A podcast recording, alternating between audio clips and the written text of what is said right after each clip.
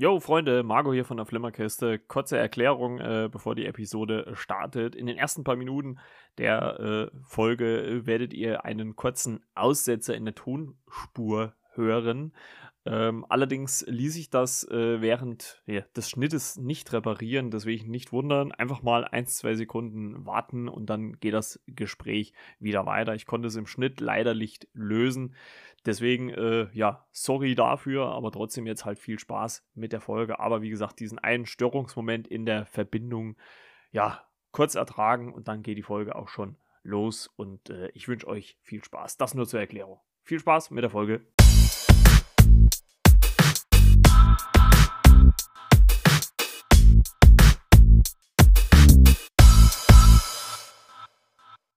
Ja, moin Freunde und herzlich willkommen zu einer neuen Folge Flimmerkiste mit Margot, der Film- und Serien-Podcast. Zur ersten richtigen regulären Folge im Jahr 2022 und äh, dazu wünsche ich natürlich auch René erstmal ein gesundes neues Jahr. äh, gesundes Jahr ebenfalls und Dankeschön und ja, die erste Folge im neuen Jahr. Richtig. Und äh, Folge 115 mittlerweile, also auch schon, also für die Zeit, die wir das machen, äh, beachtliche Zahl. Und unser Einjährig, unser persönliches Einjähriges nähert sich ja jetzt auch nächste Woche. Ne? Am 18. Äh, Januar 2021 haben wir das erste Mal zusammen gepodcastet. Also äh, wir haben bald das einjährige voll, René. ich habe schon so überlegt, ja, wann das im Januar war, das ging mir durchaus durch den Kopf. Also, nee, ja, wann das im Mensch im Januar? Wann das welchen Tag haben wir denn da geschnackelt? Weiß ich gar nicht mehr, aber es muss ein paar 61, 62 der Folge gewesen sein. Hashtag 62, Hashtag 61, weiß ich gar nicht mehr. Ja, so in der Drehe, genau. Und jetzt habe ich ja die Folgen erreicht, mit dir zu quatschen, was du da davor also hattest. Ja, genau. Also haben wir schon äh, gut abgeliefert, würde ich sagen. ja, bei mir mit den Leistungen und Qualität steht und fällt, hier und dann mal. Aber da gibt es ja wieder mal so einen großen Durchblick, den wir da zwischendurch mal hatten, wenn man sich mehr traut. Ein anderes Mal ist man mehr stiller. Aber ja. Hat Jeder Tag. Gut ergänzt. genau, denke ich auch mal.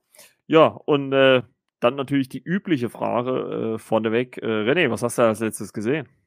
Außer The Kingsman natürlich. Als letztes gesehen, äh, The Tenderbar habe ich mir tatsächlich gegeben. Ich ähm, auch. Mit Ben Affleck in einer Nebenrolle, äh, wo er den Onkel, ja, von dem genau.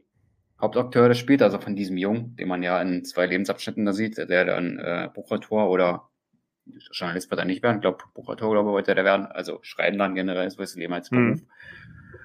Und ja, der Vater, naja, der war beim Radio, alles beim Radio und der war halt so ein bisschen anders, zu dem wollte nicht so wirklich einer Kontakt haben, ne hat er sein Bruder, also dem Affleck-Charakter, ja noch 30 äh, Dollar geschuldet, dass er eine Veranstaltung war, hat ein paar auf die Kusche bekommen, ne? Ja. hat man am Ende, glaube ich, nicht aufgelöst, ob er das Geld wiedergegeben hat. Ich glaube Aber nicht. Ne. War eine sehr schöne Nebenrolle von Ben Affleck, also war da als Onkelfigur echt top. Also dem hat er die Bader sogar gehört, ne? Und da gab es auch mhm. eine Anspielung auf Charles Dickens, also der Name Dickens, der war ja am Anfang da zu sehen. Ja, und in die Bücherwelt hat er eigentlich seinen Neffen so eingeführt, ne? dass es dazu kam, dass er erstmal Bücher liest und erstmal so das Gefühl dafür findet, wie man das eigentlich machen kann. Ne? Aber die Mutter hat ja eigentlich gewollt, äh, ja, du musst Anwalt werden, du musst Anwalt werden. Aber der Onkel, so wie er ist, hat er ihm da die Literatur vermittelt und hat da eine sehr schöne Geschichte erzählt, der Film. Ein schöner Soundtrack. Ja, also das, das habe ich, das habe ich mir auch notiert. Das war wirklich ein toller Soundtrack. Viel, viele äh, schöne alte Lieder, so aus den 70er, 80er Jahren. Also waren wirklich äh, ziemlich cool. Also hat mir, hat, hat auch sehr gut gepasst, fand ich, in das ganze Setting. Also der Film spielt, das kann man ja vielleicht auch sagen, der beginnt so im Jahr 1972, ne? Da ist ja der äh, kleine Junge JR äh, neun Jahre alt und äh, wird dann, also so habe ich zumindest verstanden, wird dann ja quasi von seinem Onkel so als ja eine Art Vormundschaft ja aufgezogen.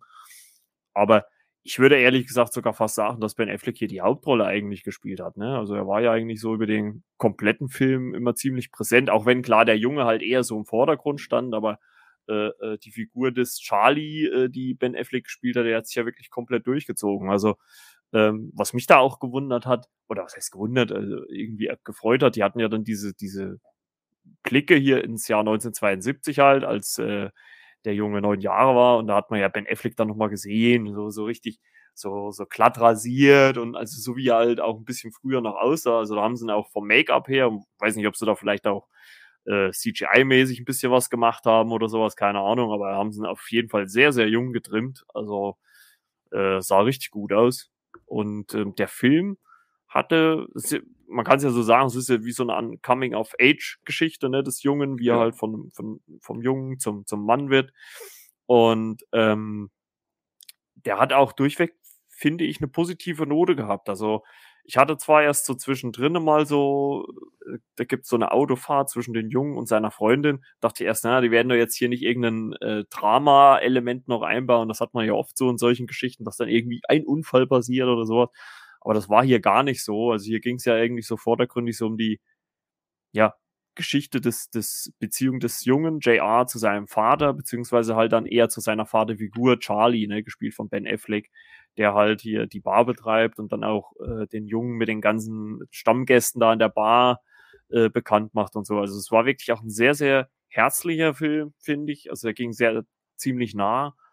Und also ich muss auch wirklich mal sagen, Ben Affleck hat mir in dem Film richtig, richtig gut gefallen. Also der hat eine richtig tolle Performance hier abgeliefert. Ja, macht er meistens, ne? Also, ja, also, ja, äh, sicher, also, ne, aber wir hatten es ja, du hast es ja letztens auch schon mal erwähnt gehabt, ne, er hatte ja so in den letzten Jahren so ein bisschen hm, auch persönliche Krise, ne, äh, und dass er jetzt wieder so eine, so eine starke und auch schöne Rolle spielt, ähm, das äh, ist ja sehr bemerkenswert. Äh, muss man, glaube ich, auch noch, äh, oder kann man vielleicht auch erwähnen, ne? Regie hat ja George Clooney geführt. Ja, ne? genau. ist, ja ist ja selbst Hollywood-Star. Also ich glaube, die sind ja auch gut befreundet, äh, so wie ich weiß, äh, oder so wie man gehört hat. Also äh, wahrscheinlich war das auch so vielleicht so eine Art Hilfestellung ne, für Ben Affleck, ihn dann so wieder in, in gute Bahnen zu lenken.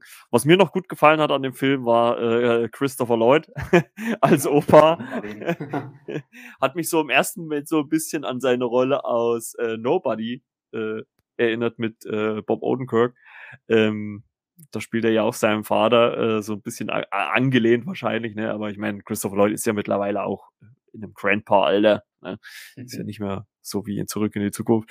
Aber fand ich schon sehr witzig, wie er immer so am Rumpulvern war und immer gezetert hat oder ich glaube, äh, oder diese, diese eine Szene, wo er dann so in seinen Stuhl saß und andauernd äh, gepupst hat und so. Also das, das, das fand ich schon ziemlich gut. Also ähm, war eine schöne, schöne Dynamik äh, zwischen ihm und, und der Familie und halt auch gerade der, der Mutter äh, Dorothy. Ja, ein sehr schöner Film. Also äh, ist äh, seit äh, 7.1. auf äh, Amazon Prime zu sehen. Also kostet euch ja nichts, wenn ihr Amazon Prime habt. Also äh, auf jeden Fall eine Empfehlung. Ich finde zwar jetzt, also so ging es mir zumindest, dass er jetzt nichts überragend gut macht. Also ich würde jetzt nicht sagen, dass es jetzt irgendwie ähm, ja das, das Rad neu erfindet, aber er hat wirklich einen sehr, sehr guten Ben Affleck. Äh, ich finde Ty Sheridan, äh, der ja den äh, JR dann so im, im Highschool- bzw. College-Alter spielt, ähm, macht seine Sache auch sehr gut. Also kennt man ja aus den X-Men-Filmen zum Beispiel, ne? da hat er ja mitgespielt. Und ja, also. Radio Player One auch noch. Ja, genau, von Steven Spielberg, richtig. Also ist auf jeden Fall ein Blick wert, äh, hat mir wirklich sehr, sehr gut gefallen. Christopher Lloyd äh, sieht im Film wirklich älter aus als in Wirklichkeit. Also der Mann, äh, für sein Alter hat er sich gut gehalten, muss man sagen. Ja, also, also jetzt wäre, also ich sag mal, jetzt wäre er wahrscheinlich so in dem Alter wie, wie das, was er in Zurück in die Zukunft eigentlich gespielt hat, ne? Und, und, genau. und, der, und der Film ist halt schon 40 Jahre her, ne? Also, das ist schon, schon Wahnsinn, ne? Das der passt schon. Ja. ja, aber er hat, das, er hat, denke ich mal, doch sehr viel daraus geholt. Also, er ist für mich eine Ikone. das, was er damals gemacht hat und was er dazu gespielt hat als Nebenrolle, ja, war charmant. Ja, sehr Der gut. Grandpa. ja, sonst noch was? Uh, ja, so Clone Wars noch ein bisschen weiter geguckt, aber das ist eher mal so ein bisschen artikelbedingt bei mir. Mhm. Man kannte es vorher schon, also durch die erste Staffel so ein bisschen geswiped. Oder die zweite Hälfte davon für die Story Arcs, wo in nächster Zeit auch wieder so ein bisschen was kommen wird. Ja, ansonsten war eigentlich nichts mehr weiter, was ich mir angeschaut habe. Und ja, das war das mal soweit. Ja, irgendwann ist ja auch mal die Zeit begrenzt, ne? Ja, ja am Wochenende ein bisschen mehr und dann Woche ein bisschen weniger, wenn man also seine Hauptbildung dann optimieren will, da ja. bleibt der Fernseher mal ein bisschen aus, aber so am Wochenende das eine oder andere guckt man sich dann halt auch schon mal an. Genau. Ja, was habe ich sonst noch gesehen? Ja, die zweite Folge äh, von Boba Fett äh, natürlich, äh, der neuen Star Wars Serie auf Disney Plus. Ja, äh, ganz kurzes Fazit. Ich werde jetzt natürlich nicht zu tief reingehen. Äh, sehr unterhaltsam, äh, deutlich mehr wie die erste Folge, die finde ich war schon sehr, sehr spannend oder recht spannungsarm. Aber ich finde, das ist man momentan bei den Realserien, Star Wars Realserien auch gewöhnt. Also The Mandalorian nimmt sich auch immer sehr, sehr viel Zeit, äh, die Geschichte zu erzählen. Ähm, aber die hier, die zweite Folge, war schon sehr actionreich, äh, hatte ein paar gute Elemente. Man hat viel von der ja, Hintergrund- oder Entstehungsgeschichte von Boba Fett noch gesehen. Aber da werden, werden wir dann mit Sicherheit zur gegebener Zeit auch nochmal eine äh, Staffel-Review im Podcast machen. Ähm, ja, da habe ich die zweite Folge gesehen. Dann habe ich die Woche Ice Road äh, mit Liam Neeson nachgeholt. Oh. Und ich muss mal sagen, ich war froh, dass ich nicht ins Kino gegangen bin. Himmel, Himmel, Himmel. Also, ich meine, ich mag ja eigentlich Liam Neeson und ich mag ja eigentlich auch seine, seine Thriller, die er so die letzten ja, 10, 15 Jahre schon macht. Wir lieben ähm, alle. Aber, also, was sie sich da bei Ice Road getraut haben, ei, ei, ei, ei, ei. also da habe ich mich gedacht, also, obwohl man sagen muss, man muss das vielleicht ein bisschen unterscheiden. Ähm, gut, die Story ist wirklich 0815. Gibt's schon tausendmal, hat Liam Neeson auch schon gefühlt tausendmal gespielt. Ähm, ist jetzt nichts Weltbewegendes. Aber ich weiß nicht, wie man sein ganzes Budget anscheinend vielleicht nur für den Hauptdarsteller verballert oder sonst was. Es gibt in diesem Film Special Effects, die vom Gefühl her 30 Jahre alt sind. Also, äh, also wie man sowas heutzutage überhaupt noch auf die Leinwand äh, bringen kann, das, also das hat mich richtig erschrocken. Es gibt ganz zu Beginn, der Film beginnt mit dieser Sequenz, sieht man einfach nur einen Kipper durch einen Steinbruch fahren. Und anstatt sich einfach irgendwo mal in den Steinbruch zu stellen und das mit einer normalen, realen Kamera, ein reales Bild abzufilmen, hat man das animiert. Das sieht so dermaßen künstlich aus. Also, nee, also das geht gar nicht. Also das geht gar nicht. Im Vergleich dann die Realszenen mit den LKWs, wie sie so die Ice Road fahren, mega. Sieht stark aus. Man sieht, dass die viel an äh, realen Schauplätzen auch gedreht haben. Aber sobald dann die CGI äh, ins Boot kommt, ist der Film wirklich katastrophal. Also von der Story mal abgesehen, wie gesagt, das, das, es gibt einen Vorfall, brauchen wir gar nicht weiter großartig drüber zu reden und Liam Neeson, ja, nimmt quasi oder versucht sich da rauszukämpfen und so weiter. Aber da habe ich mir gedacht, Alter Leute, also da war ich wirklich froh, wo der Film vorbei war. Ein Glück habe ich dafür mhm. kein Geld im Kino ausgegeben. Also da hätte ich mich richtig, also da hätte ich mich richtig geärgert. Also äh, der war sogar schlechter wie Honest Thief wie ich, und den habe ich schon nicht so hoch geschätzt, ne? Und, äh, und ich habe jetzt die Woche erst wieder gesehen, da gab es schon wieder einen, einen, Trailer zu einem neuen Liam Neeson Thriller. Äh, obwohl da der, der Trailer schon wieder ein bisschen besser aussah, aber hier war es halt einfach bei dem Film das, das CGI, was mich so dermaßen rausgerissen hat. Ich dachte, nee, das können er nicht bringen. Also nicht im Jahr 2021 oder 2022 jetzt. Also da konnte ich nur unglaublich mit dem Kopf schütteln. Also wie man so einen Film in die Kinos bringen kann, boah, also, also ich bin ja selten einer, der jetzt wirklich ohne Ende auf irgendwas draufhaut oder sowas, aber also das ist eigentlich eine Frechheit, muss man wirklich sagen. Also das, also wenn das kein VOD-Titel wäre, der direkt irgendwo auf einem Streamingdienst landet, weiß ich auch nicht. Also dass ich sage, dass der im Kino läuft, boah, nee. Also schade, schade. Schade. Ich habe mir jetzt zwar eigentlich gefreut, ich meine, man weiß ja auch mittlerweile, was man so von Liam Neeson kriegt, ne? Der hat ja halt so seine, seine Standards, die er gerade so abfeuert, aber ja, also das war wirklich gar nichts. Also äh, es wird dann auch noch unnötig am Ende dann noch, noch mal ein dramatisches Element eingebaut, was der Film gar nicht gebraucht hätte. Ähm, oh, naja, ist, nee, ich will es gar nicht eigentlich weiter ausführen. Ähm, ja, also den könnt ihr euch, also selbst als, als Liam Neeson-Fan könnt ihr euch den sparen, finde ich. Also äh, da gibt's wirklich andere, da, da lieber würde ich wirklich nochmal äh, Run All Night gucken oder so. Also äh, wesentlich besser, wesentlich stärker. Und ich glaube, gerade bei sowas, wenn man, wenn man äh, Liam Neeson dann halt auch so auf so Straßenaction reduziert, also die jetzt nicht, ja, obwohl ja bei Icewood ist, war es jetzt auch nicht übertrieben, aber wo man jetzt zumindest keine größere Hilfe mit CGI oder so braucht, äh, wirkt das viel, viel besser, als wenn man hier ja so einen Murks dahingesetzt bekommt. Also den fand ich wirklich nicht gut. Also da finde ich kein gutes Haar dran, ganz ehrlich. hm. Hört sich vernichtend an. War denn Liam Neeson jetzt selbst so schlimm oder kann man sagen? Ja, ja er spielt halt seine typische Liam Neeson-Rolle, die er halt seit äh, Taken spielt. Also ähm, das, das, das ist schon völlig in Ordnung, aber es ist halt dieses ganze Drumherum. Ähm, gut, ich meine, man muss halt auch dazu sagen, Lawrence Fishburne ist so noch der namhafteste wahrscheinlich noch an Darsteller, der mit dabei ist, aber der wird äh, sehr, sehr schnell aus dem Rennen genommen, wo es auch eine so schlechte Szene gibt, ähm, wo sich sein Bein quasi in einen Stahlseil verfängt, was an einem LKW hängt, der gerade im Eis einbricht und ihn nach unten zieht. Und es gibt dann halt so eine Szene oder so ein Shot von der Kamera, die auf sein Bein quasi filmt. Und ich weiß nicht, also da haben, haben sie wahrscheinlich irgendeinen Praktikanten an PC gesetzt, der das Bein animieren sollte. Also, ich sag, ich sowas Schlechtes habe ich lange nicht mehr im Kino gesehen oder überhaupt auf dem Fernseher gesehen. Also, äh, da ist, glaube ich, mittlerweile jede TV-Produktion ist da besser wie das, was man da gesehen hat.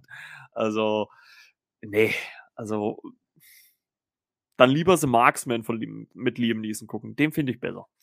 Also, es gibt am besten Road. Also, also auch wenn die Thematik mich natürlich interessiert hat, ich bin ja selber LKW-Fahrer, ähm, das fand ich schon ganz cool, aber ja, ähm, nee. Lasst's mal lieber.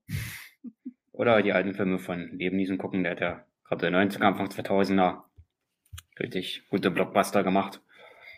Man sagt, ja, da war er richtig gut und da ist nicht alles so, ich sag mal so austauschbar gewesen oder so, ich will jetzt nicht sagen nur auf 15, aber so, er dreht schon seinen gewissen Standard, ne? Ich glaube, das hat Timo auch mal gesagt. Wir hatten uns da, glaube ich, so nebenbei mal drüber unterhalten. Ja, es ist, es, es ist ja auf jeden Fall so, dass, es, ich meine, man hat ja schon bei der Taken-Reihe gesagt, naja, äh, Teil 2 ist ein Abklatsch vom ersten. Ich fand Teil 3 dann schon ein bisschen wieder besser, muss ich ganz ehrlich sagen.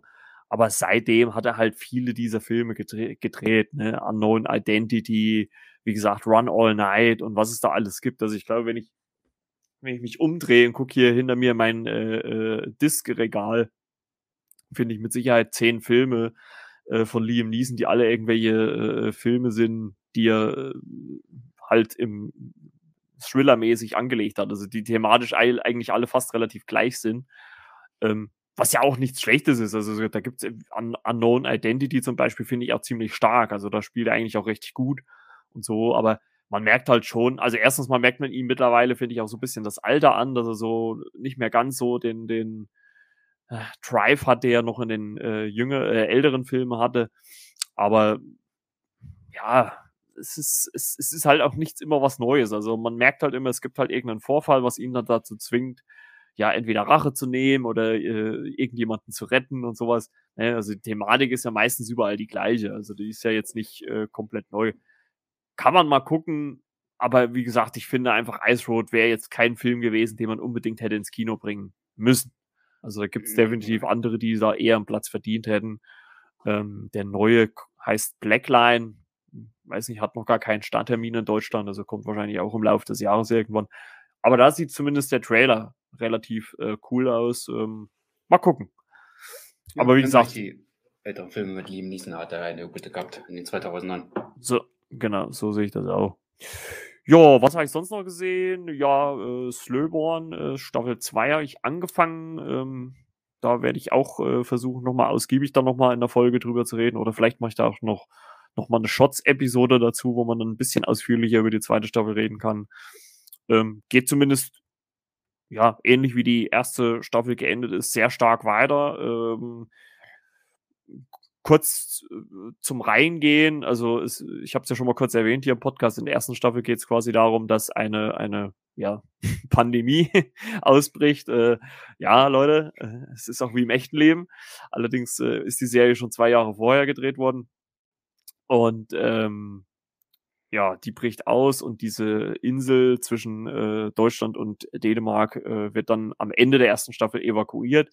Und jetzt zum Beginn, oder zumindest in der ersten Staffel, äh, der ersten Folge der zweiten Staffel, ist es quasi so, dass wir die Hinterbliebenen, die halt auf der Insel noch sind, sehen, wie sie halt ähm, 16 Wochen, glaube ich, nach der Evakuierung leben, also wie sie die letzten vier Monate verbracht haben, wie sie sich so eingerichtet haben und ja, wie sie halt mit dieser Isolation, ähm, Einsamkeit natürlich teilweise auch oder allgemein halt den Lebensumständen zurechtkommen. Ähm, ja, also ich sag mal, die erste Folge war noch recht spannungsarm. Da hat man sich eher so Zeit gegeben, um zu zeigen, wie die, wie die äh, Leute so damit umgehen mit der Situation. Was ganz interessant ist und ich finde auch immer noch, dass ähm, gerade auch die Hauptdarstellerin Emily Kusche da wirklich einen richtig großen, starken Auftritt hat. Also ähm, wenn ich jetzt weiter gucke, habe ich schon gelesen, dass die wirklich sehr, sehr gut spielt. Also ähm, man muss halt auch dazu sagen, dass jetzt die zweite Staffel, das habe ich jetzt auch recherchiert, beziehungsweise habe ich sogar einen der Darsteller gefragt über Instagram, äh, dass die ja dann schon während der Corona-Zeit dann gedreht worden ist. Also da mussten sie ja auch tatsächlich mit den Pandemieumständen umgehen. Und äh, deswegen war das halt alles dann nochmal ein bisschen anders. Aber ich denke mal, man will das dann auch merken äh, im Verlauf der nächsten fünf Folgen. Übrigens, also ihr müsst nicht warten, bis die alle draußen sind. Äh, in der CDF-Mediathek gratis zu sehen. Ähm, alle Folgen seit Freitag, auch seit 7.1. verfügbar. Also absolute Empfehlung, auch wer die erste Staffel noch nicht gesehen hat, guckt da mal rein, nicht nur dort zu sehen, sondern auch bei Netflix. Und ja, das war eigentlich so das, was ich gesehen habe und halt unser Hauptthema noch, ne? The Kingsman, The Beginning. Und ähm, ja, bevor wir vielleicht dazu kommen, äh, können wir ja noch mal ganz kurz äh, die ersten zwei Filme so kurz so mal durchsprechen. Äh, ähm, ich musste aber erst noch mal überlegen, ob ich beide im Kino gesehen habe. Ich glaube nämlich den ersten äh, Kingsman's Secret Service aus dem Jahre 2014. Äh, Regie hat äh, geführt äh, Matthew Vaughn. Den kennt man unter anderem als äh, Regisseur von äh, Kick-Ass zum Beispiel. Also der ist halt so im Comic-Bereich ähm, schon gut vertraut. Und das äh, Kingsman ist ja auch eine Comic-Adaption. Also wir bleiben quasi äh, neben Marvel und DC bleiben wir den Comic-Universen quasi treu und äh, äh, sprechen über die nächste Comic-Verfilmung. Ja, kam wie gesagt äh, 2014 äh, äh, heraus. Und ähm, ich glaube, wie gesagt, den ersten habe ich gar nicht im Kino gesehen. Ich habe erst den zweiten im Kino gesehen. Ähm, aber welche Gedanken hast du denn noch so zu dem ersten? Also, äh, wie stehst du dazu, zu der Machart auch, die äh, Matthew Warner so auf, an, an dem Tag legt? Das ist ja schon ein bisschen abgefahrene Agenten-Action, die da geboten wird. Puh, schon ein Weilchen her. Ja, aber ich erinnere mich, äh, spitz dargestellt, sehr actionreich, ziemlich viele Moves, glaube ich. Ähm, ja. mehr als überdurchschnittlicher Cast, glaube auch. Und im zweiten Teil weitestgehend auch wieder der gleiche Cast vertreten. Ich würde meinen, auch Michael Caine hat mitgespielt. Ist das richtig? Und auch mit vielen englischen Darstellern auf jeden Fall. Ja, auf jeden, ja, britische, britische Darsteller waren da viele dabei, ja. Ja, Michael Caine hat äh, äh, Asa gespielt im, im ersten Teil, ja. Ah, genau, Asa, das ja. stimmt.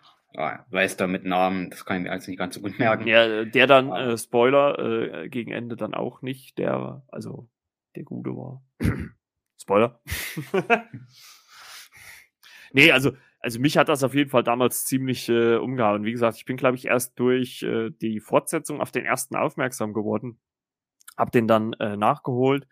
Äh, erstens mal ein irrsinnig äh, äh, äh, toller äh, Hauptdarsteller, Taron Edgerton. Den mag ich eigentlich sehr, den sehe ich immer sehr gerne. Hat ja auch in dem ähm, Elton John Biopic ne, äh, letztes Jahr 2021 die Hauptrolle gespielt. Genau und, der Kollege war das.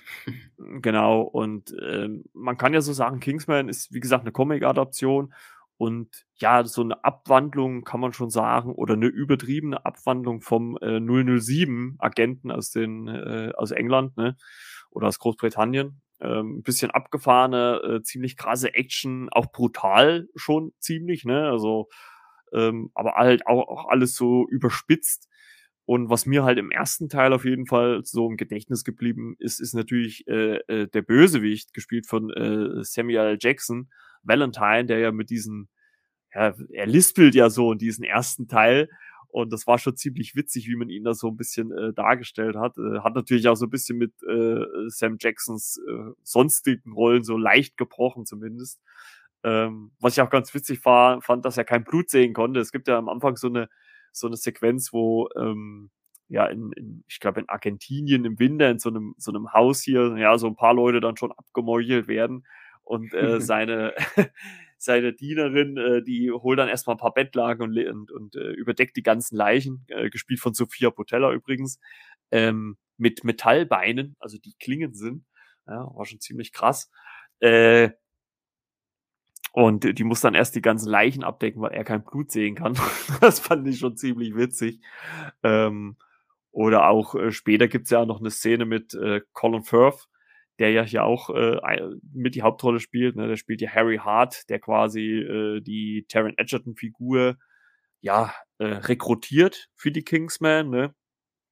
also die Kingsmen, muss man ja vielleicht ein bisschen kurz zur Erklärung sagen, die sind halt so ein unabhängiger Geheimdienst, ne, der außerhalb von irgendwelchen Gesetzen und Staaten agiert.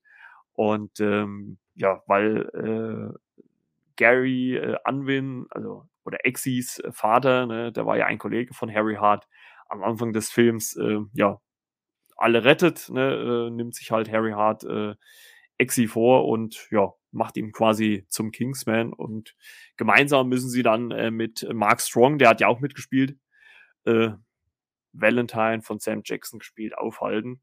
Ja, aber sehr, sehr spaßig. Ähm, die Action-Szenen haben mir sehr gut gefallen. Also da äh, finde ich, ähm, äh, geht der Film schon ziemlich nach vorne und äh, die Fortsetzung, die es dann, ich glaube, drei Jahre später gab, ne, 2017 müsste das gewesen sein. Ja, 2017 ist korrekt, ähm, ja. Ich habe vorhin nochmal nachgeguckt und stimmt. Äh, steht dem ja auch fast im Nichts da in nach. Ähm, Gibt's dann aber trotzdem so im ersten Teil, also ich könnte es mir vorstellen, welche du vielleicht jetzt sagst, wenn ich dich das frage, aber gibt's für dich noch eine Szene, die du noch präsent hast, die dir so im Gedächtnis geblieben ist? Ich müsste extra, extra für noch mal gucken. Jetzt so explizit, jetzt eine Szene habe ich jetzt nicht auf dem Schirm. Also welche mir auf jeden Fall. Und ich glaube, die ist auch so, wenn man, wenn man einfach so umgangsmäßig äh, fragt, im Gedächtnis geblieben ist, ist diese Kirchenszene. Ne? Also es gibt ja so eine, so eine Szene in, in Spiel in den USA in so einer Kirche, wo dann äh, die Colin Firth-Figur reingeht und ähm, durch äh, Valentine werden ja diese ganzen äh, Leute, die mit ihren Handys irgendwie wahnsinnig und fangen dann an, sich gegenseitig umzubringen. Und äh, es gibt, glaube ich, ellenlang, also es ist ja kein richtiger One-Shot, ne, es ist schon mit digitalen Schnitten dann irgendwo, ähm, äh, gibt es ja einen ellenlangen Shot, wie er sich da durch die Kirche metzelt und ah, das war schon Wahnsinn. Ne? Also das war eigentlich schon das Finale vor dem Finale. Ne? Also da, da stinkt eigentlich so ein bisschen äh, Exis Finale dann im ersten Teil so ein bisschen ab dagegen, finde ich zumindest persönlich. Also diese Kirchenszene ist schon äh, ziemlich stark, aber ich fand es überhaupt auch interessant in dem Moment, dass man halt so, einen so einen großen Namen wie, wie Colin Firth dann vor dem letzten Drittel des Films dann irgendwie rausnimmt aus dem Ganzen, ne? weil äh, ja, er wird ja dann durch die Story ein bisschen rausgeschrieben, taucht dann nicht nochmal auf.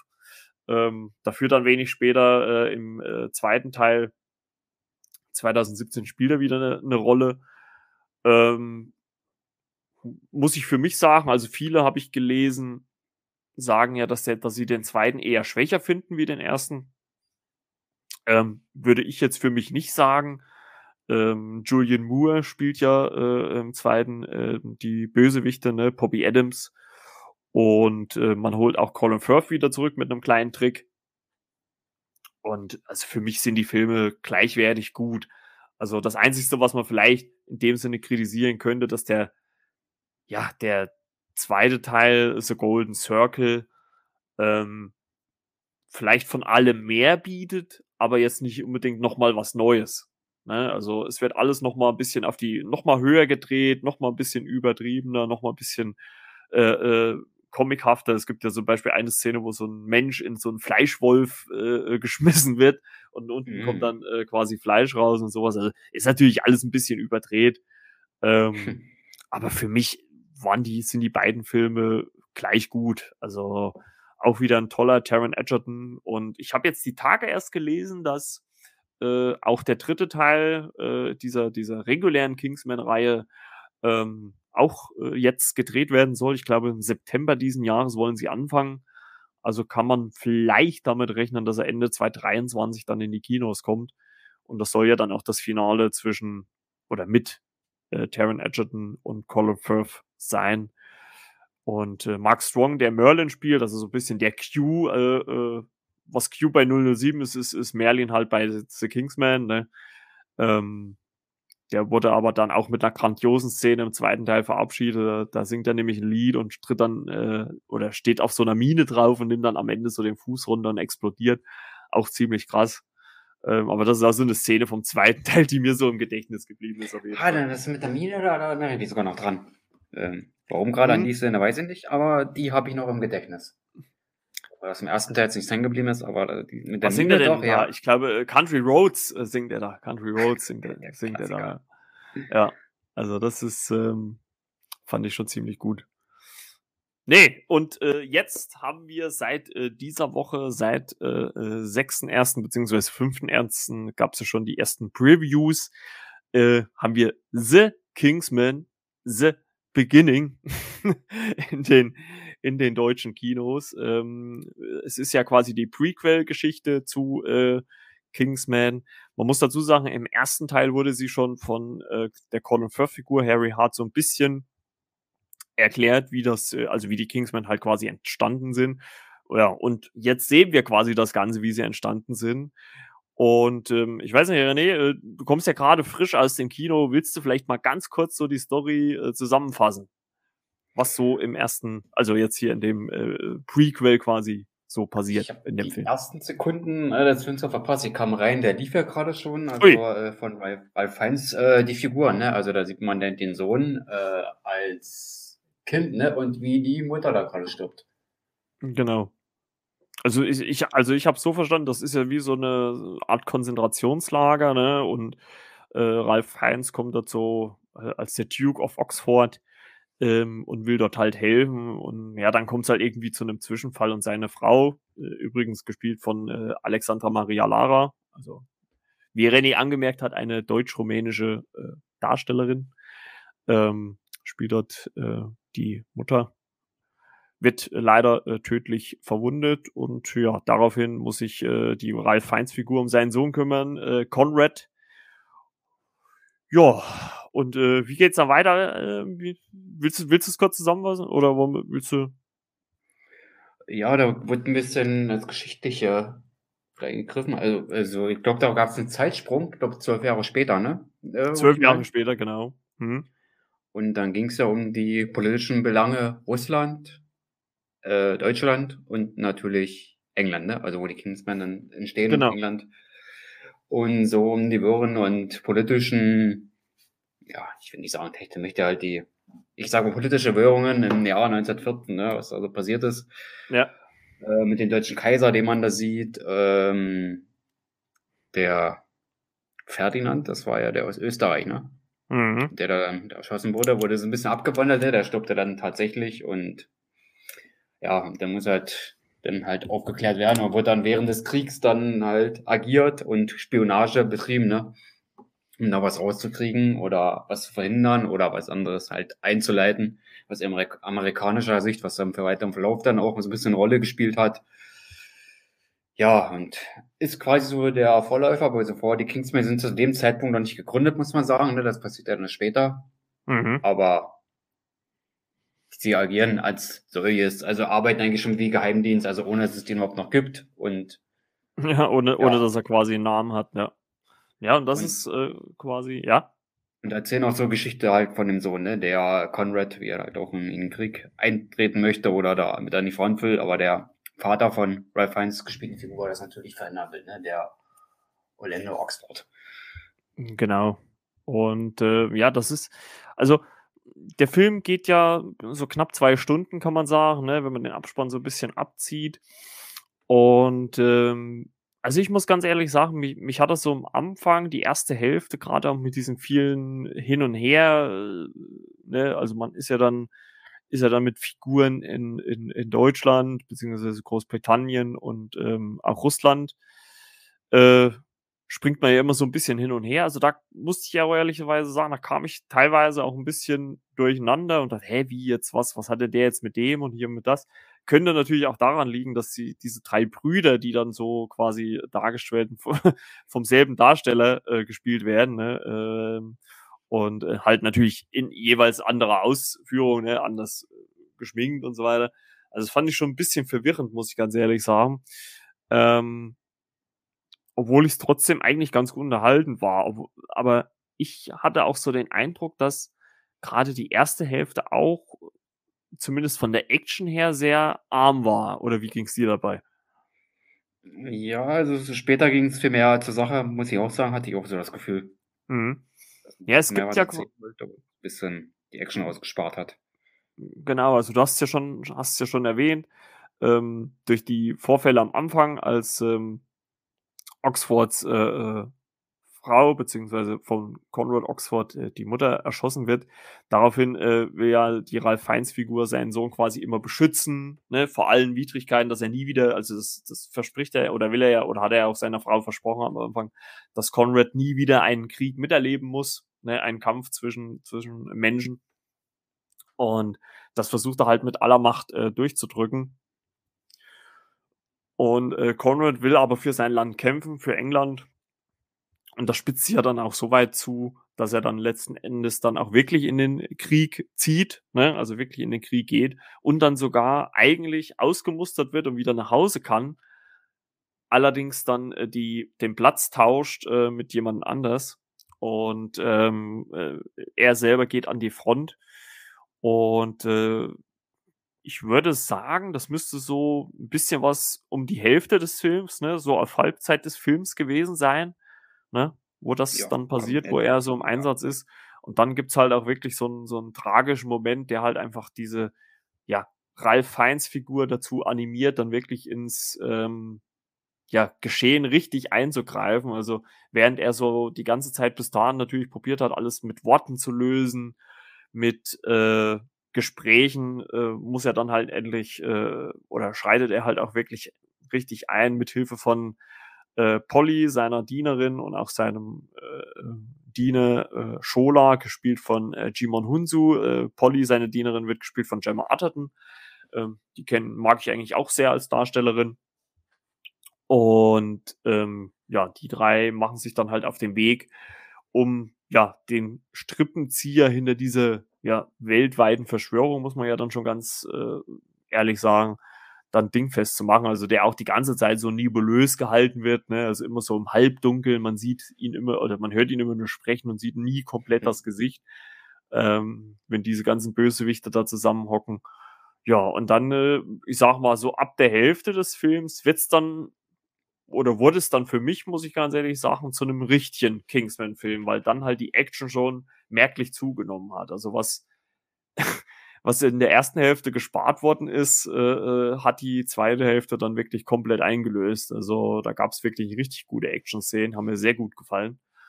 Ähm, ich kann mich noch an einer Szene mit, mit Rasputin in der ersten Hälfte erinnern. Ähm, Gibt es ja auch so einen Kampf, äh, hat auch natürlich auch so ein bisschen äh, ja, wie soll man da sagen, ein bisschen, bisschen so, ja, nicht slapstick-mäßig, aber sehr mög sehr komisch gewirkt. Da gibt's ja dann die äh, Rasputin-Figur gespielt von äh, Rice Ivans, ähm, der dann mit ähm, äh, äh, mit der Ralf Feins Figur agiert und, und Ralf Feins muss dann auch die Hose ausziehen.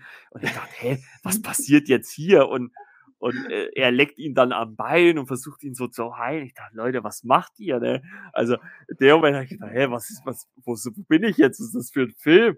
Ne? Also, das hat mich komplett so verwirrt. Ich dachte, was machen die da? Und, und so ging es ja selbst den, den, den Figuren im Film auch, ne? Also, also Schola und, und äh, Conrad stehen ja vor der Tür und fragen, ja, was machen die denn da? Ne? Was, also, fand ich schon sehr, sehr skurril, diese Szene, so ein bisschen. Also, äh, danach geht's ja dann so in eher klassische Kingsman-Bahnen, so wie man es vielleicht so aus den ersten zwei Teilen kennt, natürlich nicht so hoch technisiert, muss man ganz ehrlich sagen. Ne? Der Film spielt ja zu Zeiten des Ersten Weltkriegs. Und ähm, ja, aber so ab der Hälfte legt er schon einen ganz guten Zahn zu, bis hin natürlich zu einem, ja, auch wieder coolen Finale, wie ich finde, was äh, der Marke Kingsman auf jeden Fall gerecht wird. Also, weil ich erstmal nachschlagen musste, wer den Rasputin eigentlich gespielt hat, ne? Also der äh, Bryce Evans, also der. Ja, hat man nicht gleich erkannt, ja. The Amazing Spider-Man, habe ich gedacht, ey, echt jetzt? Der ist das? Und äh, den Jimon Honsu, also den Schola spielt, ist ja auch sehr bekannt, ne? Aus Blood Diamond wird man ja aus älteren Jahren kennen, also wer schon vor 13, 14, 15 Jahren im Kino war, da hat er mitgespielt. Ja, und äh, ich wollte es gerade sagen, Guys of the Galaxy hier in, in der besten Szene hier. Äh, wer bist du? Ich, ich bin Starlord. Wer? Starlord, Mann, legendärer Outlaw. Ich kenne dich nicht. Sehr, schon, legendär, muss man sagen, schon legendär. Ja, ich fand ihn auch sehr charmant, äh, Chola, gerade am Anfang, da war er mehr so, ähm, so Engländer, also, wie sagt man, so die Butler, wie die sind, sagt man nicht charmant, also irgendein anderer Begriff, die halt, ja, die höheren Adel angehören, sich da auch so benehmen. Also die Rolle habe ich den da vollends abgenommen, hat auch für den einen oder anderen Schmunzler gesorgt und dann packt er da in der zweiten Hälfte des Films da also aus, also kampftechnisch, also was da abgeht da mit den Rasputin. Also, ja, ich mochte die Rolle sehr. Ich fand den Schauspieler auch sehr gut äh, in der Rolle. Also man kennt ihn ja auch viel als Antagonisten. Also habe also viele Filme wahrgenommen, wahrgenommen, da spielt er einen Antagonisten. Also hier war er mal auf der guten Seite oder mal wieder. Hat mir gefallen, der Butler auf jeden Fall. Und wenn man gerade so Internetseite sieht, äh, auf IMDb, da steht da ja quasi jetzt Hauptrolle, ist sogar über Ralph Fiennes. Ob das was zu bedeuten hat, weiß ich nicht, aber ja, gut, das finde auf jeden Fall gut, dass er so viel Gewicht äh, in der Rolle da hatte. Also, hat Spaß gemacht auf jeden Fall. Ja, obwohl ich schon fand, dass er eigentlich äh, über die, wenn, wenn man so die komplette Länge des Films halt beobachtet, oder wenn ich jetzt auch zurückdenke, ich war ja einen Tag früher wie du im Kino, finde ich eigentlich, kam er schon recht kurz eigentlich. Also er war schon immer wieder präsent, also immer wieder da, aber halt immer nur so punktuell. Also es, es war jetzt nie so, dass er halt jetzt immer ewig lange äh, äh, on-screen war. Und so ging es mir halt auch mit, mit Polly, mit dieser Dienerin von der Alphines, ähm, die ja wirklich immer nur mal einen kurzen Auftritt hatte, so eins, zwei Sätze sagen konnte und dann war sie wieder weg, äh, bis sie dann irgendwie so wieder punktuell den nächsten Auftritt hatte. Das fand ich ein bisschen schade. Also da hatten die, die Trailer eigentlich schon so ein bisschen mehr, ja, suggeriert, dass sie zumindest eine größere Rolle haben würden. Ähm, Jimon Hunsu ist da, glaube ich, noch, noch ein bisschen präsenter als Shola, das würde ich auch behaupten. Ähm, ich fand es ja so ganz charmant mit seiner, mit seiner äh, Flugangst, äh, die er so hatte. Die wird ja schon so genau. zum Beginn des Films so thematisiert und äh, äh, spielt natürlich, wie so oft in so einem Film, wird, wird sowas irgendwann erwähnt und dann äh, spielt es wenig später oder spielt irgendwann später dann auch nochmal eine Rolle. Und beim Finale spielt es halt auch noch, auch noch mal eine Rolle. Ähm, wo dann aber natürlich in jedem anderen Film, glaube ich, hätte er ins Flugzeug steigen müssen, aber durch dieses Gentleman-like, äh, was man halt so in Großbritannien hat, äh, wird das natürlich nicht gemacht. Da übernimmt natürlich äh, äh, der Duke of Oxford äh, diese Rolle und äh, fliegt das Flugzeug. Nee, also, wie gesagt, für mich, jetzt, um jetzt erstmal so grob zumindest das mal so äh, zu sagen, ist, ich fand die erste Hälfte ein bisschen verwochen, finde ich. Also man musste da schon ein bisschen aufpassen, dass man da nicht irgendwie auf der Strecke bleibt. Aber so ab der Mitte des Films nimmt der richtig Fahrt auf und macht richtig, richtig viel Spaß. Ähm, ja, ziemlich viele Kraftausdrücke werden natürlich verwendet, ne? Damit muss man ja leben oder rechnen. Ähm, ich finde aber, dass es sich so gewaltmäßig eigentlich zurückgehalten hat. Also gerade wenn ich ihn so mit den ersten beiden Kingsman vergleiche, da gab es schon deutlich heftigere Szenen. Also da war jetzt nicht so viel zu sehen. Also selbst in der zweiten Hälfte nicht. Klar, so im Finalkampf gibt's dann schon noch mal so das eine oder andere, wo ich dachte, huiuiui. Aber ähm, nee, also hat mich gerade in der zweiten Hälfte richtig gut unterhalten. Und ähm, klar, die erste muss man halt so ein bisschen, hm, glaube ich, so in Kauf nehmen, weil da halt auch viel erklärt wird, viel erzählt wird. Und aber der Film löst dann schon, wenn man sich halt auch bewusst macht, dass es halt eine Vorgeschichte zu den Kingsmen ist, also wie die Kingsmen zu dem werden, was sie dann später sind in den späteren Filmen, ähm, macht er vieles richtig. Ne? Also er, er fängt halt erstmal klein an und baut es dann halt immer größer auf, bis dann halt zum Schluss dann halt auch wirklich ja die ganzen Anspielungen, die es halt schon vorher gab, dann wirklich umgesetzt werden und dann halt auch wirklich gesagt werden, so, das und das und das, das sind jetzt hier die Kingsmen. Ähm, und wo man dann quasi auch äh, gefühlt 100 Jahre später natürlich dann auch das äh, zeitgenössische Ebenbild davon hat. Naja, also finde ich schon ziemlich stark dann am Ende. Also ich würde jetzt zumindest nicht sagen, dass es kein Kingsman-Film ist, wie ich schon bei manchen gelesen habe. Ähm, es ist halt ein Kingsman-Film in einem Setting von vor 100 Jahren. Also muss man einfach mal so festhalten, wie ich finde. Ja, und realistisch und visuell, denke ich mal, äh, gut auf, aufs Parkett gebracht. Und du sagst, ja, das war wirklich diese Zeit, also es kam auch äh, sehr realistisch äh, rüber, also war zeitgenössisch, wie du gerade gesagt hast. Das nimmt man den Film auf jeden Fall ab. Also da, Hut ab. Die Set-Designer, die da am Werk waren, äh, es werden unendlich viele gewesen sein, die haben da echt gute Arbeit geleistet. Ja, also allein so halt auch in, in, in der, in der, äh, auch in der Mitte äh, des Films halt diese, diese Szene im Krieg dann, also die ist halt auch wirklich heftig, also wie man da so, was man da so alles dargestellt hat und sowas. Aber überhaupt auch der, der Aufbau, also man muss ja auch sagen, es wird halt auch viel angedeutet, ne, was dann halt in den, in den jüng, äh, in den späteren Filmen, beziehungsweise die, die es halt jetzt schon gab, äh, mit Exi äh, dann halt auch äh, wieder eine Rolle spielen. Ne? Allein das Anwesen, äh, wo äh, die Oxfords leben, das ist ja dann äh, das spätere Kingsman-Anwesen. Äh, was ich auch ganz lustig fand, war, äh, der amerikanische Präsident spielt ja auch eine kleine Rolle und er sagt ja jedes Mal nach dem Telefongespräch, ah, äh, gib mir mal einen Statesman Whisky. Und äh, Statesman ist ja, ist ja quasi die amerikanische, ja, das, der amerikanische Ableger der britischen Kingsman, ne, die Statesman, die dann immer halt in The Golden Circle äh, eine Rolle spielen. Und ja, also es sind viele kleine Andeutungen, die gemacht werden. Ne? Also man kann natürlich nicht zu großen Bezug nehmen, weil die anderen Filme natürlich 100 Jahre zeitlich später spielen. Aber es werden viele Andeutungen gemacht, wie und was und wo. Und ähm, das fand ich ziemlich gut und das hat mir wirklich sehr gut gefallen. Also ich würde auf jeden Fall sagen, top. Geschichtliche Ansätze haben wir auch drin, gerade mit Rasputin, das war sehr äh, überspitzt teilweise. Man hat ja versucht, ihn zu vergiften, das hat nicht geklappt. Das Erschießen, das hat nicht geklappt. ja. Aber wie man ja weiß, äh, der ist ja ertrunken und ja, gut, das haben sie jetzt noch ein bisschen abgewandelt, das war ein bisschen anders. Ähm, habe ich gedacht, nee, das passiert jetzt nicht und zwei Sekunden später passiert es dann doch und dann, oh herrlich, aber der tanzt da wurde auf den Tisch und generell wie die dann äh, kämpfen, wo auch der, der Schola da eine Rolle spielt, mit dem da im Zweikampf ist, ich glaube äh, mit Schwert und Degen, ich glaube man sagt äh, so Degen, glaube in England.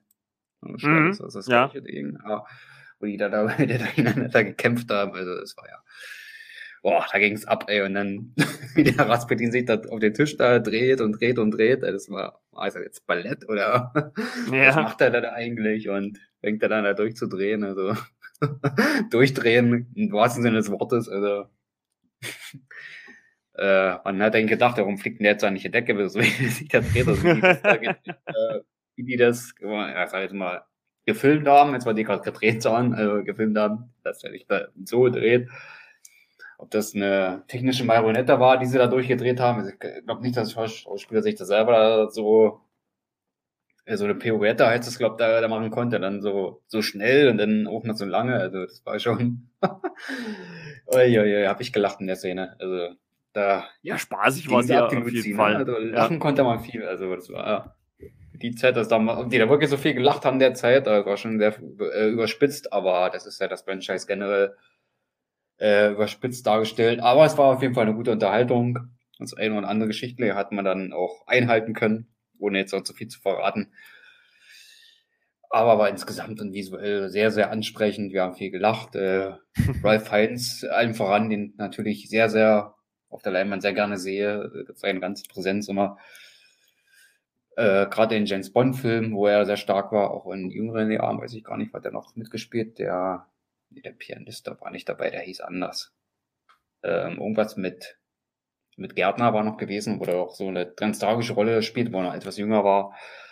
Aber so, da hatte so einige Filme gehabt, der Ralph Fiennes, wo ich sage, oh ja, den Mann sehe ich gerne, auch wenn er älter ist. Also ich glaube, das ist wie so eine Flasche Wein, ne? Äh, je älter, desto besser und so kommt mir das bei ihm so langsam vor. Äh, mit jeder Rolle wird er charmanter, wird er besser, also das ist mein Eindruck. Und habe mit der Rolle, die er da gespielt hat, wieder sehr viel gewonnen. Äh, man konnte sich auf ihn dann reinfühlen, reindenken, ne? als mhm. Verlustreichen Vater sogar, der schon seine Frau da verloren hatte. Und wo er gucken muss, naja, wie führe ich meinen moralischen Kompass jetzt weiter? Wie kann ich dies und das jetzt da vereinbaren? Also das war schon echt wieder sehr gut und mehr als überdurchschnittlich, was er da gespielt hat. Also gut ab an Ralph Fiennes, äh, mach weiter so. Ja. Hast mich auf jeden Fall abgenommen, äh, äh, nee, abgeholt, würde ich sagen. Und ich war da voll dabei, hab da richtig mitgefühlt. Also, ja, hat er schon seine Sache gut gemacht. Also, schön, dass er damit gespielt, der Ralph Fiennes. Ich glaube, das ist genau der richtige für die Rolle gewesen. Für so eine Vorgeschichte. Also er, er, er, trägt ja auch auf jeden Fall den Film. Ne? Also das muss man, muss man schon sagen. Er geht halt wirklich vorne weg. Ich finde zwar auch, dass ähm, äh, sein Sohn Conrad, äh, gespielt äh, von äh, Harris Dickinson, macht das auch über, über äh, die präsente Zeit ziemlich gut, also die er halt äh, da ist. Und ähm, ist da wirklich auch äh, sehr, sehr gut dabei. Äh, aber man, man, muss ganz klar sagen, dass äh, Ralf Feins hier wirklich vorne weggeht als, als Hauptfigur und dann, wie du schon sagst, halt auch so ein seinen moralischen Kompass dann halt auch äh, stellen muss, äh, auch dann spätestens nach äh, dem Verlust, äh, den er dann in der Mitte des Films erleidet und ähm, wo dann halt wirklich, wo er dann wirklich seine komplette, äh, ja, Gedankentum umdrehen muss und, und handeln muss endlich. Und äh, dann letzten Endes natürlich auch alles zu einem guten, in Anführungszeichen natürlich guten Ende bringen kann und dann daraus äh, auch die ja, Organisation der Kingsmen halt quasi entsteht, so wie es, so wie wir es halt äh, dann in den dann schon gelaufenen Filmen halt dann gesehen haben, beziehungsweise auf das, was noch kommt. Also äh, da ist ja dann schon noch in Zukunft auch noch etliches geplant vom Regisseur. Also da wird ja schon noch ein bisschen was auf uns zukommen. Ähm, hast du denn noch äh, einen negativen Punkt oder sowas oder irgendwas, wo du sagst, hm, das hat mir jetzt nicht so gefallen oder das fand ich jetzt äh, nicht so gut, gerade auch vielleicht im Vergleich zu den beiden Vorgängerfilmen, auch wenn du die vielleicht jetzt nicht mehr so präsent hast? Äh, was Negatives kann ich jetzt äh, so nicht sagen. Ja gut, vielleicht in einigen Kämpfen, wo sie dann, wo man sagt, äh, die eine oder andere Szene war vielleicht zu sehr zerschnitten, aber vielleicht war das mm, ja. für die Action dann auf jeden Fall, wo es dann so ein bisschen extrem war. Aber so an sich, für was der Film insgesamt steht und was er erzählt hat, insbesondere den Vater von Ralph Fiennes, also wie gesagt, er hat den Film da getragen, er hat da quasi alles aufgefangen so dass das alles nicht ins Gewicht gefallen ist. Ja, so und das Negativste ist so der, der harte und der zu grobe Schnitt dann in der zweiten Hälfte, wo es dann richtig zur Sache geht, wo man gucken muss, ja, wie folgt man jetzt am besten, was ist da jetzt passiert. Ja, aber ansonsten hat das eigentlich gepasst. Score war in Ordnung. Kameratechnisch sowieso, da gibt's nichts zu meckern rein visuell haben wir schon gesagt, äh, Set technisch, äh, das entsprach alles schon der Zeit, halt die Kleidung, das war schon alles sehr gut gemacht. Die Eleganz hatten wir drinne, der, der Kingsman, also das war da schon ja. auch mit dabei, obwohl ähm, der die Figur, ne, der so ein bisschen sich hat fallen lassen quasi, ne, er hat dann so ein bisschen andere genüssliche Dinge zu sich genommen, hat ein bisschen geben lassen, aber Danach hast du ja so die Extravaganz wieder gesehen, wo er sich dann gefangen hat, ne, wie er sich die Schuhe da geschnürt hat, wie er sich äh, die Fliege oder weiß gar nicht mehr, Krawatte, ich glaube, das war eine Fliege, sich da wieder so ein bisschen gerichtet hat, hat sich ordentlich rasiert. Wo der dann mehr gesagt hat, ja, das ist jetzt typisch Englisch, haben das nochmal so herausgestochen, wo man sagt, ja. äh, gerade so schöne Bilder, auch in guten Momenten haben sie eine gut eingefangen. Ähm, sei jetzt hingestellt, die etwas zu sehr zerschnittenen Szenen, also jetzt im Action-Bereich, also in den Szenen, wo Action war, hat man es in ruhigen Szenen auch wieder genauso gut gemacht. Also das eine oder andere dann langsam eingefangen, auch mit der Kamera, die war immer da dabei gewesen. Ja. Auch mit der Thematik, die es dann immer wieder gab. Also hat man auch so seine Momente, ne? Und da gab es eine Szene mit diesem Verlust, das du erwähnt hast, ne, wo die Kamera plötzlich sogar langsam war oder äh, gerade so dann Slow-Mo, äh, sagt man glaube ich, das ganz langsam ja. war, wie er dann der, ja, ja. fällt. Weil das auch gefallen hat, wie gesagt, aber das haben sie auch wieder echt gut gemacht.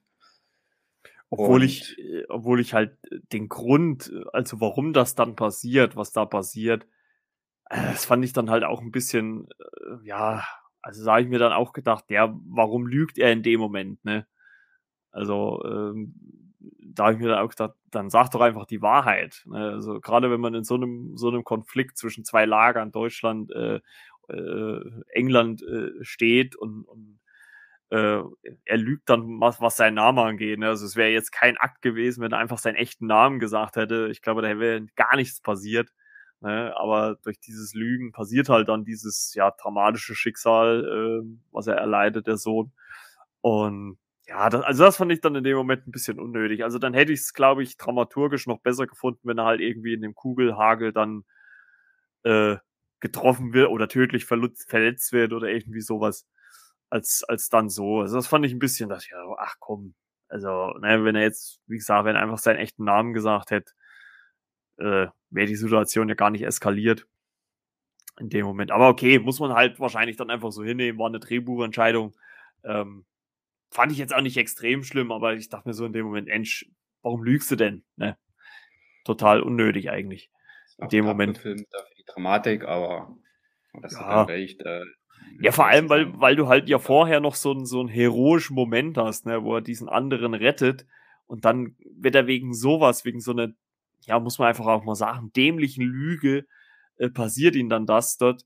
Also da habe ich mir wirklich gesagt, ah nee, Ne, da, da schlagen Maschinengewehrsalben links und rechts von dir ein und er wird dann halt äh, so, äh, ja, aus dem Spiel genommen. Also das ist dann schon ein bisschen, naja, muss man halt in dem Moment mal so akzeptieren. Also vielleicht jetzt auch, um jetzt das Ganze so mal ein bisschen abzubinden. Wie gesagt, ich fand die erste Halb Hälfte des Films ein bisschen zäh. Musste man erst so ein bisschen reinkommen. Trotzdem mit dem ein oder anderen Moment, der, der René hat es ja schon angesprochen, gerade den Tanzmoment äh, mit Rasputin äh, war auch so, so nochmal so ein kleines Highlight natürlich, aber wie gesagt, zuerst so ab der Hälfte entfaltet der Film wirklich sein komplettes Kingsman-Potenzial. Wie gesagt, man muss sich halt so ein bisschen darauf einstellen, dass es natürlich ein, nicht in einem modernen Setting ist, sondern in einem äh, 100-jährigen in der Vergangenheit-Setting. Damit muss man halt leben. Also es wird halt nicht mit irgendwelchen digitalen Sachen gespielt, sondern alles äh, ziemlich oldschool, aber was trotzdem ziemlich geil aussieht. Also es gibt ja auch diesen Trailer-Shot von Ralph Fiennes, ne, wo er so eine Granate abwehrt und sich so ein Schild davor hält und dann sieht man quasi so 2D-mäßig ihn von der Seite, wie er so durch das Tor und so durchfliegt in Zeitlupe. Also das ist schon richtig cool. Also äh, was der erste, was die erste Hälfte so ein bisschen ja zäher macht, das holt die erste, zweite Hälfte dann richtig raus. Also mir hat er dann gegen Ende richtig gut gefallen. Auch das wie gesagt, das Ende, worauf er dann hinsteuert. Ich meine, das ist uns ja allen klar, wenn wir hier eine Prequel-Geschichte zum Kingsman sehen. Aber erstklassige Darsteller, auch wenn vielleicht der ein oder andere ein bisschen zurück, zu kurz kommt. Und ja, für mich wirklich auch ein Kinobesuch wert, weil das halt auch allein von den Bildern her und auch von der, von der Geschichte her durchaus ein Film ist, der auf die große Leinwand gehört. Und äh, ich finde es eigentlich schon ein bisschen traurig, wenn man so ein bisschen auf die Kinozahlen guckt, zumindest in den USA, dass der da so gar nicht richtig zündet da, ja, da greift einfach Spider-Man momentan in den USA noch viel zu viel ab. Also oh, ja. ich hoffe, ich hoffe trotzdem, dass äh, wir dann noch einen dritten Kingsman bekommen. Ähm, aber ich denke mal, Missy Warren wird dann schon, wird das schon machen, denke ich mal. Auch wenn das natürlich dann jetzt über Disney läuft. Mal gucken. Schauen wir mal. Aber für mich auf jeden Fall, ähm, wenn wir mal in die, ja, Zehner-Bewertung gehen oder Fünfer-Bewertung, würde ich mal sagen, eine gute dreieinhalb würde ich jetzt mal so geben. Also war so gut unterhaltsam. Ich finde zwar die Vorgängerfilme ein bisschen besser, würde ich sagen, so vier, viereinhalb. Aber eine dreieinhalb kann ich denen schon gut geben. Oder eine sieben halt, wenn wir auf die Zehnerbewertung gehen. Ja, ich würde auch auf die Zehnerbewertung gehen. Ich würde noch so siebenhalb auf jeden Fall geben. Sieben, siebenhalb. Also gut, das war jetzt nicht, na, sage ich 7,5. Ich meine, vielleicht könnte ich mir auch gut vorstellen, das ist vielleicht auch so ein Film, der nochmal bei der zweiten Sichtung dann nochmal so ein bisschen vielleicht die Meinung, ja, was heißt revidiert, aber vielleicht auch nochmal steigert, weil man dann gerade dann die erste Hälfte nochmal ein bisschen mit anderen Augen sieht oder sowas. Aber jetzt so zumindest nach dem ersten Mal gucken, ähm, würde ich ihn so einordnen. Und ich glaube, wenn man in dem Wertungsbereich ist, den wir jetzt so gesagt haben, ist es ja trotzdem ein guter Film. Also auf jeden Fall ein Kinogang wert. Und gerade wer den, wer die Kingsman-Filme mag mit Taron Edgerton, kann er in den auf jeden Fall reingehen. Also von uns aus auf jeden Fall eine Empfehlung. Also von mir auf jeden Fall eine Empfehlung. Im Finale kann man ja sagen, ne, es ging beinhart zu. Ja. Damit zu verraten. Jawohl, ja. Da rächt sich jemand für was, was da vorher passiert ist. Das stimmt, das stimmt. Das ja. schmerzhaft, aber so wie sagen, das haben die aber nicht in echt gemacht, das werden sie schon gestellt haben. Also, ja, ne, ja, klar. Würden, da hätte es riesengroßen Ärger und Aufschrei gegeben. Aber obwohl, fand gut, dass es da noch eine Rache gab.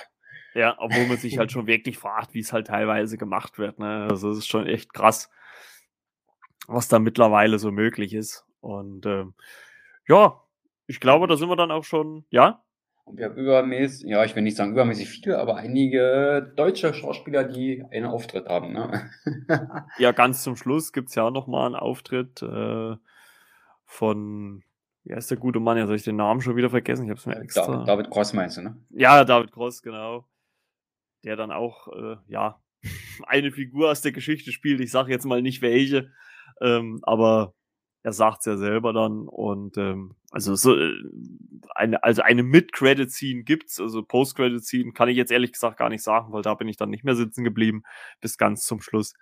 Ähm, aber ich glaube, also ich könnte es mir, na gut, vielleicht gibt's ja auch noch mal äh, doch noch mal so ein so ein Prequel-Film, wo, wo man dann vielleicht noch mal diese weitere Geschichte zeigt, das weiß man ja nicht, ne? Also ich meine, warum soll er dann so eine Mid-Credit-Scene machen oder sowas? Also außer wenn natürlich einfach nur dieses geschichtliche Thema halt nochmal erwähnen wollte, ne? dass er halt einfach dann die Figuren weiter, ne? Obwohl es natürlich auch. Nach ja. dem endgültigen Abspann kam nichts mehr, als das war die einzige Szene, also hast du nichts verpasst, um ja. das nochmal anzufügen. Ja, schon mal gut. Also nee, aber, aber auf jeden Fall ein Blick wert und äh, wie gesagt, wer die Kingsman-Filme mochte, kann hier auf jeden Fall reingehen. Und äh, ja, wie man sieht, wie oft, äh, äh, so oft sind wir René und ich uns halt auch mal heute wieder einig, dass man so der Film auch in dieselbe Wertung geht. Aber ist ja auch ganz gut, ne? Wenn man so einen ähnlichen Geschmack hat, ist ja auch mal schön. Ne? Ja, vielleicht gibt es ja auch, auch dabei gehabt, ne? Ja, genau. Vielleicht gibt es ja auch irgendwann mal einen, wo wir dann doch mal komplett gegensätzlicher Meinung sind. Schauen wir mal. Aber so grundsätzlich, glaube ich, äh, sind wir da schon sehr oft d'accord, wie man so schön sagt. Ne? Und äh, Daniel Brühe sagen mussten, na, das ist jetzt nichts geworden mit der Heldenrolle, obwohl das war jetzt eine Anspielung aus seinem Film nebenan, den ich letzten Jahr auch noch gesehen hatte, wo er mehr oder weniger selbst gespielt hat und da eigentlich eine Heldenrolle bekommen sollte, habe ich sogar gedacht, naja, die ist aber jetzt auch nicht mehr wirklich so geklappt, das war eigentlich eine Heldenrolle. und so wie er, wie er das spielt, wie er unnachahmlich Daniel Brühe man kennen, also während des Films ist bei einer kurzen Szene äh, so Falcon der Winter Soldier äh, äh, eingefallen, ne, wo er da getanzt hat ja, gut, das ist ja, schon, das, das ist ja schon so eine Meme-Szene eigentlich geworden, wie er so tanzt. Immer nur so von seiner ganz eigenen Art, wie er spielt. Das ist ja. so facettenreich und dann wieder so eine andere Rolle und dann mit dieser Brille, die man da sich vor das Auge da steckt, weiß man gar nicht, wie diesem einen Glas, wie er da aussah, wie der, der gekleidet war. Also ich habe den Sohn der Rolle auch noch nicht gesehen. Einen guten Baron hat er schon gespielt. Äh, für eine Mutti äh, quasi DDR aufrechterhalten und was ihn noch alles dazu schon gespielt hat. Wir haben ihn schon als Antagonisten gesehen. Oh, der hat so viele Filme gemacht. Hat, und das war also gut bei Lene. Toller also, Film. Sein Repertoire tut er ja. mal Vielfaches jedes Mal erweitern und gerade mit diesem Glas oder mit diesem Eigenglas und der Brille wieder da Ja, Mon also. Monokel, ein Monokel, ja. Stimmt, also äh, ist das? Weiß ich das mal. Also, mir wäre das jetzt nicht eingefallen, dass das so heißt. Nee, also, ja doch, also das ist habe ich zumindest mal gehört. Hm, hast du gehört, dann spontan ich, eingefallen. Ich, ich, ich, ich habe auch äh, vielleicht einen Gedanken, warum denn doch so viele deutsche Darsteller dabei sind, weil Matthew Vaughn ist doch auch mit Claudia Schiffer verheiratet, oder? Das ist doch dieses äh, deutsche ehemalige Topmodel. Also vielleicht sagt sie hier, du, ne, nicht nur Briten in deinen Film, muss da mal ein paar Deutsche mit rein tun, sonst gibt's Ehekrach. Ne? da muss er dann halt auch mal ein paar deutsche Darsteller mit einbauen. Kann natürlich gut sein, ne? Also drei oder vier hatten wir gehabt, ne? Also dann ja, Alexandra Maria Lara ganz am Anfang. Äh, David Cross hast du ja gesagt. Ja, und mindestens noch Daniel Brühl. Also drei hast du auf jeden Fall. Also ist schon, glaube ich, für eine, für eine so eine so eine Produktion schon ein ziemlich guter Schnitt. Ne? Da war noch ein Deutscher drin, aber den habe ich jetzt irgendwo verloren. Den haben wir jetzt nicht mehr wiederfinden. Das würde zu lang werden. Ja. Zwei oder vier waren es, glaube ich. Genau. So. Oh, gut, ich glaube. Den, den Lenin, Wladimir, äh, Wladimir Lenin. Augustil, jetzt habe ich ihn gefunden. Ah, Augustil, ja, stimmt. Stimmt, jetzt wo du sagst. Stimmt, der stand auch im Abspann. Da habe ich, hab ich mich noch, ja, ja, ja, genau. Das, das stimmt. Zuhörer nicht, dass sie denken, ich habe jetzt irgendwo nachgeschlagen oder so oder einen Teleprompter, aber ich habe einen zweiten Bildschirm, Bildschirm und da habe ich den Cast ein bisschen aufgeschlagen. Und da habe ich jetzt nochmal drüber geguckt während des Sprechens und äh, fiel an mir ins Auge. Ich denke, was kann man an der Stelle raten? Ich weiß nicht, ob das so professionell wirkt. Aber ich wollte den Namen unbedingt bringen, die Information, dass der Augustil dabei war. Auch wenn ich jetzt abgeguckt habe, ich hoffe, mir mag man es verzeihen. Ah. Ich hoffe, du schimpfst nicht, Timo, wenn du das hier hörst. Weil ah, ich denke nicht. Ihr, den Informationsfluss als Podcast immer mal hier halten. Und, ja. Äh. und für die Zukunft solche Sachen merkt man sich das einfach, bereitet man sich besser vor, weil man so frisch aus dem Film kam. Ich hoffe, ein. Timo kann mir das verzeihen, der Videothekar. Aber ich denke mal, wir haben jetzt alles gut untergebracht. Und ja, aber für eine Fortsetzung ist, wie gesagt, ist der Film eigentlich wie gemacht, ne, wo man sagt, in die 30er, 40er Jahre, dass man da vielleicht noch eine Geschichte erzählt.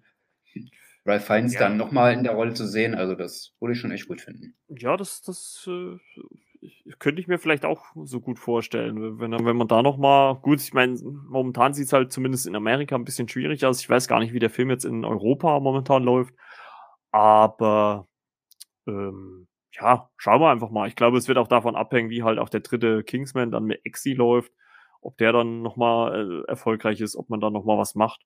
Aber ich könnte mir schon, also der Cast gibt es auf jeden Fall her und auch die Story natürlich, dass man da nochmal, auch von, selbst wenn es ein Prequel ist, da nochmal so ein Zwischenteil einschiebt. Und ich bin der Meinung gelesen zu haben, dass Matthew Warren ja sogar auch plant, eine Serie zu machen. Also dafür, dass er, glaube ich, damals nach dem ersten Kingsman gesagt hat, er will keine Fortsetzung machen, macht er ganz viele Kingsman-Filme. Also, ähm, ja, scheint ihm dann doch sehr zu gefallen. Und ich finde, er macht das ja auch ziemlich gut. Also, die Filme sind ja auch unterhaltungstechnisch auf einem sehr, sehr hohen Niveau. Also, da macht er schon wirklich vieles richtig. Und äh, ich glaube, da haben wir es dann auch für die Folge schon wieder, oder? Ja, ein bisschen jo. überspitzt, äh, ein bisschen verrückt kann ein Film schon sein, ne? Also, ja, also ich, ich mag das ja, wenn das ja da nicht anders, ne? Der auch Grand Budapest Hotel gemacht hat, also Ralph Fiennes auch eine Rolle spielt. Mhm.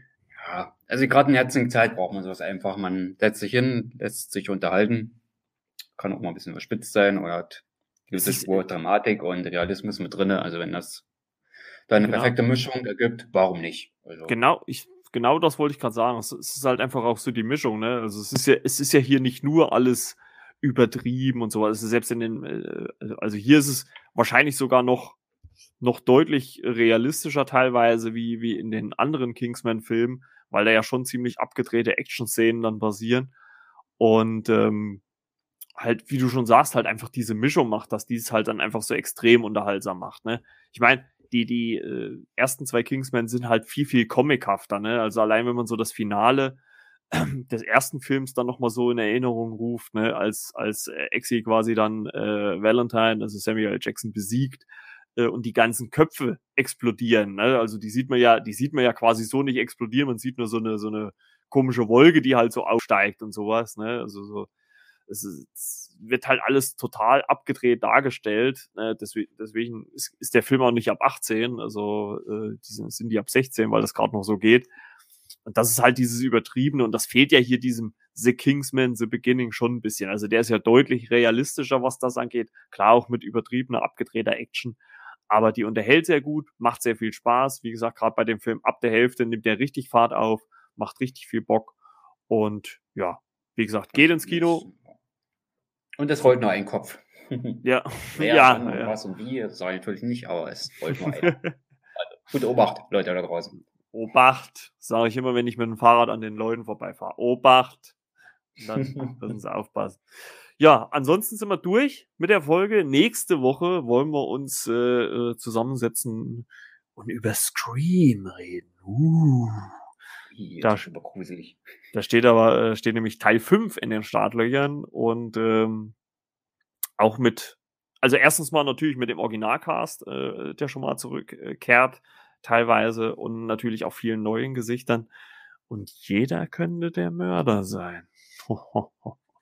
Der erste, der war ja Mitte der 90er, also 96, 97 und dann der originale Cast noch 23, 24 Jahre. Also, ich sagen, Hut ab. Ja, und halt auch viele neue Gesichter aus The Boys äh, zum Beispiel. Jack Quaid äh, äh spielt hier mit oder auch aus der Netflix-Serie Tote Mädchen liegen nicht. Äh, Dylan Minette spielt auch eine Rolle. Also äh, viele auch Nachwuchsgesichter, die hier mitspielen. Ich bin sehr, sehr gespannt. Das ist ja auch der erste Film, der nicht äh, unter der Regie von äh, Wes Craven dann erscheint. Also der ist ja mittlerweile verstorben. Und ja, gucken wir mal, was es wird. Aber die Trailer machen auf jeden Fall schon richtig Bock. Ähm, ich werde mich jetzt innerhalb der Woche nochmal in das, ja, ich wollte gerade sagen Scream-Universum, aber in die Scream-Reihe nochmal so eingucken, weil ich wirklich die ersten drei Filme gar nicht mehr so präsent habe. Den vierten habe ich noch ein bisschen präsent. Ähm, weil ich den auch, glaube ich, letztes Jahr 2021 noch mal irgendwann gesehen habe. Aber die ersten drei muss ich mir wirklich erst nochmal angucken. Das ist schon einfach zu lange her. Und ja, das wird dann unser Thema für nächste Woche sein. Also seid auf jeden Fall gespannt. Und äh, ja, ansonsten schaut natürlich äh, auf unserer Instagram-Seite vorbei. Da ist momentan ziemlich viel los, weil äh, ja erstens mal viel äh, gepostet wird über Slöborn, weil ich die Serie wirklich abfeiere im Moment. Dann auch, ähm, ja, wie gesagt, Scream werde ich auch noch das eine oder andere Video teilen und überhaupt über neue Serien, die jetzt so in den nächsten Wochen dann noch kommen werden. Und schaut natürlich auch mal bei René vorbei, der zweite Blick, ne, auf Instagram oder auch auf seinen Blog elfersfilmkritiken.com. Link äh, zu beiden findet ihr dann in den Show Notes hier in der Podcast-Episode und äh, lasst äh, René dann vielleicht auch mal ein bisschen Feedback da, dass er hier noch mehr Artikel für euch raushaut, ne? Der Blogger Papst aus Cottbus. Ja, Blogger Papst. und äh, ja, dann lasst da mal ein bisschen Liebe da, wie man so schön sagt. Und äh, ja, wir würden uns natürlich auch freuen, wenn ihr uns dann noch ein bisschen supportet. Äh, auf Spotify gibt's Bewertungen oder auch auf Apple Podcasts oder halt einfach mal den Podcast teilen, vielleicht auch in der Story oder sowas. Würde mich auch freuen. Dann kann ich das reposten. Und ihr könnt auch gerne mal Feedback geben, wenn ihr das möchtet. Hier einmal natürlich unter flimmerkiste.yahoo.com, Internetadresse, E-Mail-Adresse, Entschuldigung. Oder halt per Direct Message bei Instagram könnt ihr uns auch kontaktieren. Und äh, ansonsten ähm, gibt es bei dir auf dem Blog noch was äh, Schönes Neues? Äh, was, was ist da so gerade fresh? Äh, ganz fresh aktuell von Cobra Kai. Äh, das Review zur vierten Staffel ist drin. Hört, hört! ja, hat doch ein bisschen gedauert, das zu schreiben. Ich habe mir mal viele Notizen gemacht, ein bisschen mit aufgeschrieben und dann habe das dann letzten Endes zusammengetragen und visualisiert, was da alles so passiert ist, wo ich gedacht habe, uiuiui. Und habe bei den Facebook-Kommentaren einigen Gruppen so ein bisschen gelesen, was die davon halten, aber die überwiegend, die meisten sind da dann begeistert. Die einen oder anderen sagen, na gut, das eine oder andere wiederholt sich da jetzt ein bisschen, wo man sagt, da ist zu viel Schema da drin. Mhm. Aber gut, kann man so sehen, muss man nicht. Dann sage ich immer, ja, wartet mal ab, es gibt dann noch eine fünfte Staffel, da wird da das eine oder andere vielleicht dann auch aufgeklärt, wo man sagt, dann wird das schlüssig, was in der Vorstaffel passiert ist. Boah, muss man sich überraschen lassen. Mal gucken. Also wir Oder werden auch definitiv nochmal eine Folge dazu aufnehmen. Ich bin gerade dabei, ich habe es zu René schon gesagt, ich bin gerade bei der ersten Staffel. Ne? Hälfte erste Staffel habe ich jetzt schon geschafft. Also bis Folge 5, ne? Und äh, ja, Folge 5. Und äh, äh, Ronny ist auch ein großer Fan äh, von äh, Cobra Kai. Also wir werden uns auf jeden Fall nochmal zusammensetzen und über die Serie bis dato jetzt reden. Äh, ich glaube, die fünfte Staffel soll ja dann auch dieses Jahr noch kommen, ne? so wie ich gehört habe. Ist auch schon abgedreht. Soll also so ein bisschen eher kommen als Dezember. Also das früheste, was ich so gesehen habe, also ein bisschen recherchiert habe, ist englischen YouTube-Kanälen zur Serie. Also äh, frühestens so August, dass das passieren hm. könnte. Also bestätige ich noch nicht, aber es wäre. Ja, klar, also könnte ich mir auch gut vorstellen, weil, weil so nah beieinander wären, machen sie das nicht. Das, das glaube ich nicht. Also wir haben jetzt, wann, die ist, die ist jetzt im Dezember gestartet, ne, die vierte? Ja. Ähm, ja, denke ich auch mal. Also vor August definitiv nicht. Ich, ich würde sogar eher sagen, vielleicht so September, Oktober mäßig, sowas könnte ich mir gut vorstellen. Aber wie gesagt, ist laut äh, Recherche schon abgedreht. Ähm, ich glaube, die, das habe ich dir ja die, die Woche noch geschrieben, ne, haben die äh, Macher gesagt, dass sie Ideen auch noch für eine sechste Staffel hätten. Also es wird wohl bis zu einer sechsten Staffel geplant. Und ich glaube auch, also ohne jetzt ich will jetzt natürlich den ganzen Fans hier nicht auf den Schlips treten, aber ich glaube, auch mit sechs Staffeln hat man dann, glaube ich, auch eine Geschichte gut erzählt. Ne? Also, weil da läuft man natürlich dann irgendwann wieder Gefahr, wie das, äh, was du jetzt schon angesprochen hast, dass dann manche sagen, hm, manche Sachen wiederholen sich ähm, oder so. Äh, da läuft man natürlich Gefahr, je weiter, je mehr Staffeln man macht, dass man irgendwann in diese Falle tritt. Ne? Also ich glaube, mit sechs Staffeln so eine Serie, die als YouTube Original Serie angefangen hat und jetzt bei Netflix so groß ist, ähm, hat man, glaube ich, da auch schon vieles richtig gemacht. Und wenn man die dann mit der sechsten Staffel vielleicht dann zwei, 23 beendet, ist, glaube ich, das auch völlig in Ordnung dann. Ja. Wenn man alle Darsteller, die in den Filmen aufgetaucht sind, äh, dann quasi nochmal implementiert hat. Also sind die ein oder zwei sind dann auch nochmal sagt, es ist ein dritten Film ist noch eine Person, man sagt, die kann man da reinbringen. Mhm. Aus dem vierten Film hat der Hilary Swank dieses junge Mädchen da gespielt, also ein Karate-Mädchen quasi wo ich auch noch hoffe, dass die äh, spätestens in der sechsten Staffel auch noch auftauchen, auftauchen ich Wollte ich gerade, ich wollte dich gerade fragen, die spielt wohl auch mit. Also das hätte ich aber jetzt krass gefunden. Die noch haben sie gesagt, was also originalen Karate Kid Filme sind, also 1 bis 4, also können definitiv alle auch auftauchen und äh, der mit Jackie Chan erzählt, erzählt da wohl nicht so dazu. Ja. Aber wo ich meine, gut, man kann die Figur jetzt ein bisschen anders anlegen und ihn da trotzdem auftreten lassen, aber dann halt so ein bisschen halt was anderes erzählen und das andere da außen vor lassen. 2010 die Rolle, die er da gespielt hat und den trotzdem mhm. auftauchen lassen, wäre ja auch möglich. Und zu den Produzenten gehört ja Will Smith und der hat in den 2010er, äh, 2010, ja, 2010 rum, den Film, da hat er der Sohn äh, von Will Smith mitgespielt, also den jungen Karate Kid, den ja, James ja. Smith, der war ja auch dabei. Und wenn der Will Smith ja, Produzent mit ist bei Cobra Kai, kann es ja passieren, dass auch sein Sohn oder er selber vielleicht nicht, aber der Sohn da irgendwie auftaucht, dass man in anderer artiger Weise von ja. den Chucky Chan, den ich auch so, so sympathisch finde. Ja, und wenn es halt, äh, wenn es halt wahrscheinlich ein Cameo ist oder sowas, ne? Ich muss ja jetzt nicht zwangsläufig eine Riesenrolle sein, aber wenn er so einen kleinen Kurzauftritt hat, glaube ich, wäre das schon ganz charmant, ne? Also die Rolle an sich, die er in 2010er Film da gespielt hat, die wird es dann wohl nicht werden. Äh, die Macher sagen ja selber, aus den Originalfilm, die können ja schon so auftauchen. Deshalb hoffe ich ja Hilary Swank. Ich bin ein unheimlicher Hilary Swank-Film, die macht so tolle Filme. Hm. Million Dollar Baby hat sie gemacht unter anderem. Oh ja. Da waren noch, glaube ich, einige andere, wo sie ihren ah, Bruder aus dem Knast äh, da rausholen wollte, äh, was da recht da nicht so ging. Da habe ich gerade vergessen, wie der Film hieß. Der aber auch unheimlich stark gespielt. Von der Dramaturgie her, wo ich sage, eine sehr, sehr tolle Schauspielerin ja, die ist, glaube ich, ziemlich groß, die gute Hillary. Die hat dadurch durch ihre Körpergröße sogar so ein bisschen was Männliches, würde ich sagen.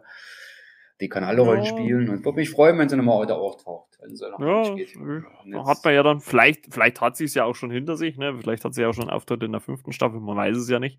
Ne? Klar, aber wenn das die Produzenten hinkriegen und ich glaube, wenn man äh, ja, so jemanden wie Hilary Swank vielleicht locken könnte, dann wäre das natürlich mit Will Smith als Produzenten. Ja. Das ist ja nur auch schon immer noch ein großer Name in Hollywood. Also ich glaube, wenn man das für einen Kurzauftritt, denke ich mal, sollte das möglich sein. Ja. Für zwei, drei Folgen, das war ja bei der Elisabeth äh, Schuh, die die Ellie gespielt hat, waren es auch zwei Folgen gewesen in der dritten Staffel. Ah. Wo man markant das mit reingebracht hat. Und ja, will Louis Weng, weiß ich nicht, ob sie äh, dazu gerade Lust hat. Der Vater ist, glaub, vor kurzem verstorben, hatte ich dann gelesen, wo ich mal recherchiert habe, ob sie da auftaucht. Und da war, ploppte halt die Info bei Google auf, ne, dass der Vater vor kurzem da verstorben ist. Da okay. weiß man nicht, inwieweit. Also sie werden ja, denke ich mal, die fünfte jetzt noch produzieren, ne, die Post-Production. Da gehen halt Ja, also ich, Monate, ich hab's, äh, äh, ich nur mal so, so recherchiert und da habe ich nur gelesen, dass die fünfte schon im, im Kasten ist, also abgedreht ist auf jeden Fall. Also selbst ist ja dann auch unter Corona-Bedingungen gedreht worden. Im Kasten ist sie klar, Postproduktion und alles, ähm, aber der Start ist halt, wie gesagt, für 2022 definitiv angedacht. Und ja, eventuell halt dann noch eine sechste. Ich denke es wird halt vom Erfolg abhängen, aber ich glaube, Cobra Kai gehört ja momentan auch mit zu dem erfolgreichsten, vielleicht nicht unbedingt die allergrößte Serie, würde ich jetzt behaupten, aber zumindest zur erfolgreichsten Serie, äh, die Netflix so zu bieten hat. Ne? Äh, ne neben Squid Game natürlich letzten Jahres, die, wo ja natürlich alles durch die Decke ging, wo man ja auch schon spekuliert, ob es jetzt noch zwei weitere Staffeln geben soll. Aber gut, anderes Thema, würde ich sagen. Ähm, das kann man dann andermal nochmal aufgreifen. Aber ansonsten schaut natürlich gerne bei Rennys Blog vorbei. Wie gesagt, fsfilmkritiken.com. Und äh, ich würde sagen, wir hören uns dann nächste Woche wieder, wenn wir uns dann um Scream kümmern. also muss ich da auch noch was nachholen oder nochmal auffrischen. ja, also wir wünschen euch eine schöne Woche. Bleibt gesund, genießt das Wetter. Ne? Äh, wer in den Bergen wohnt, wie ich so in, in den Mittelgebirgen zumindest, äh, das äh, genießt den Schnee, geht rodeln oder Skifahren. Und ja, wer keinen Schnee hat, ja, soll spazieren gehen und vielleicht die Sonne und vielleicht die Sonne genießen. Ich weiß es nicht.